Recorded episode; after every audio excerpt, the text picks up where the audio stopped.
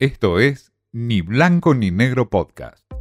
Mensaje directo al grano, porque siempre hay algo nuevo para aprender. Con Martín Di Natale. Paradojas de la política, nuevamente en la Argentina.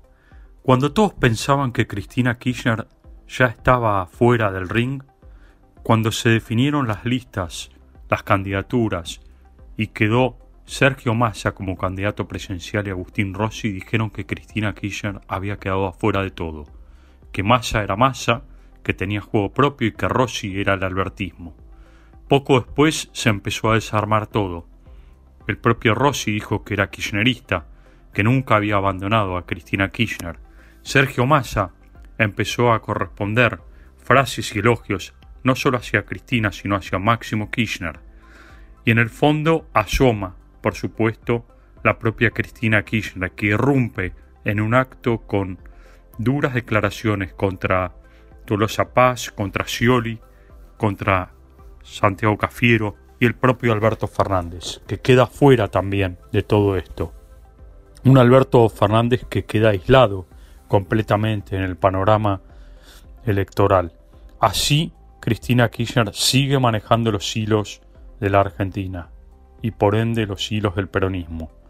Un Sergio Massa que está condicionado por cada una de las frases de Cristina Kirchner. Cristina Kirchner que condiciona cada paso de Sergio Massa, hasta la negociación con el FMI, en donde debe mostrarse duro para mostrar al kirchnerismo un mensaje duro también.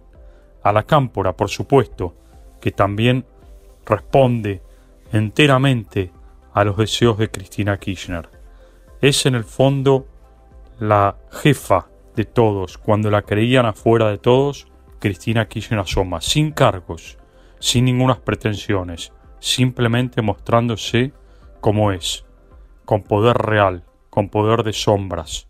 Cristina Kirchner está en el imaginario colectivo sobrevolando y por supuesto la oposición responde a ese esquema, contesta a Cristina Kirchner y le molesta es increíble cómo Cristina Kirchner a esta altura sigue manejando los hilos del poder en el peronismo. La revolución es un sueño eterno, diría el escritor Andrés Rivera, parafraseando justamente a Juan Manuel de Rosas. Es increíble cómo las paradojas y la historia de la Argentina es cíclica y se repite. Cristina Kirchner está en las sombras del poder, aunque a muchos no les guste. Esto fue Ni Blanco ni Negro Podcast.